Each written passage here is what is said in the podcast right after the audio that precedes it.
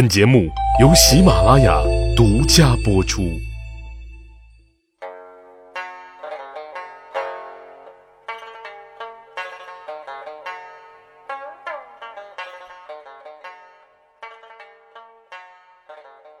十里铺人民广播电台，长见识，长谈资。这里啊是大汉的密史趣谈，感谢各位小伙伴前来捧场。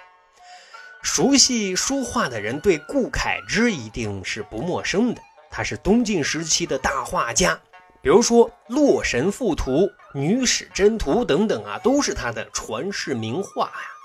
其实史料对于顾恺之的履历生平介绍的并不多啊，但是从零星的记载当中，我们却能发现，顾恺之不仅是画画艺术高超，还是一个很有头脑啊，喜欢。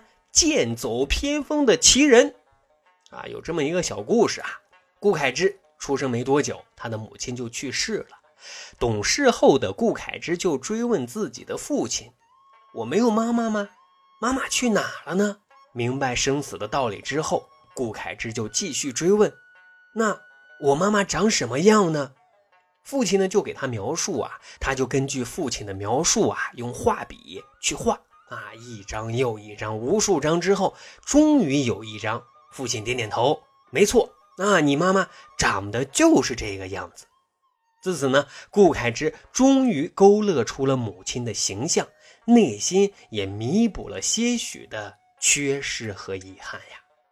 史书记载，顾恺之特别擅长绘画人物肖像，还有佛像。啊，造诣都是非常高超的，而让他名声大振的成名之作，就是他绘画的维摩诘像。维摩诘是早期佛教著名的居士，号称啊在家菩萨，象征的是纯洁没有污染而著称的这些人啊，因为是虔诚修行，德行很高。特别是他跟文殊菩萨啊有过一次特别精彩的关于佛法的辩论。义理深奥，妙语连珠，使文殊菩萨对维摩诘是倍加推崇啊。而在东晋时期啊，士大夫等上流阶层对维摩诘也特别特别的崇敬。而顾恺之所绘画的维摩诘画像，却是一个饥饿营销的故事。史料记载，东晋兴宁二年。晋哀帝啊，要求在建康城，也就是南京修建一座瓦官寺，可是啊，并没有给建设经费。建设的费用呢，需要僧人们自己去募集众筹。可怜了这些僧人嘛，就去求京城的那些达官显贵们啊，捐赠点寺院的建设经费。可是这些啊，平时特阔绰的土豪大老板、大领导。在捐赠的这件事啊，显得抠抠搜搜的啊，竟然没有超过捐赠十万钱以上的。就这样，紧紧巴巴，寺院开始修建了。但是建设经费还是明显不足的。一天呢，有个僧人就找到了顾恺之啊，也请他捐赠钱财。顾恺之就在捐赠账本上大笔一挥，捐赠一百万钱。僧人们都惊呆了啊！都知道顾恺之其实日子也挺紧巴的，他他哪来那么多钱呀？吹牛不上税，也不能瞎说这种大话呀！哎，就等着看他笑话呢。没多久啊，僧人们就按照约定跑到顾恺之家索要这一百万钱。只见顾恺之啊，神情淡定的就对他们说啊：“你们呢，在寺院准备一面墙壁。”钱自然会有啊！僧人们真是丈二的和尚摸不着头脑啊，但又没辙，只能照着办了。接下来的一个月时间啊，顾恺之就把自己封闭在寺院里，在那面墙壁之上潜心绘制维摩诘画像。就在只剩下画佛像一双眼睛的时候啊，顾恺之将僧人们啊叫来说啊，在京城。赶紧发通知做宣传。第一天啊，参观我绘制的维摩诘画像需要捐赠十万钱。这第二天参观啊，需要捐赠五万钱。这第三天参观啊，不限数额，想捐多少捐多少。因为顾恺之本来在京城已经是小有名气了啊，且僧人们都做了大量的广告宣传和引流。京城的土豪大老板、士大夫们也都想啊，一睹顾恺之新创作的维摩诘画像究竟是什么样的。果然，寺院一开门，人挤人啊，人声鼎沸，俨然就成了网红打卡点。人们是争先目睹维摩诘画像真容，对顾恺之的绘画功底、巧妙构思那是赞不绝口。一连两日都是川流不息的人群和赞美的声音啊！但是呢，人们啊也发现了一个很重要的问题，就是维摩诘为什么没有眼睛呢？大家相互猜，相互传。这到了第三天啊，来参观的人就更多了。都来探一个究竟，维摩诘画像为什么没有眼睛呢？终于在这一天，顾恺之来到了现场，他再次挥毫泼墨，转瞬间用绝妙的笔法为维摩诘画上了传神的眼睛。